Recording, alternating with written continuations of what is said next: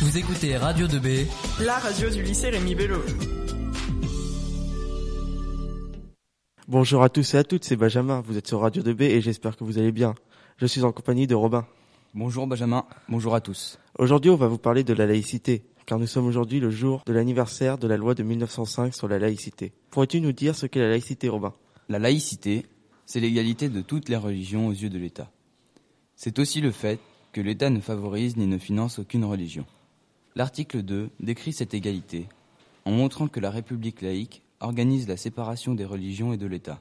L'État est neutre à l'égard des convictions religieuses ou spirituelles. Il n'y a pas de religion d'État. Ce qui veut dire en gros que toutes les religions peuvent être librement exercées? C'est ça. Aurais-tu un exemple à nous donner? Par exemple, récemment, la caisse d'allocation familiale, qui est dépendante de l'État, a supprimé ses subventions à un séjour pour musulmans, car ce séjour ne, res ne respectait pas la charte de la laïcité, et plus particulièrement l'article 2.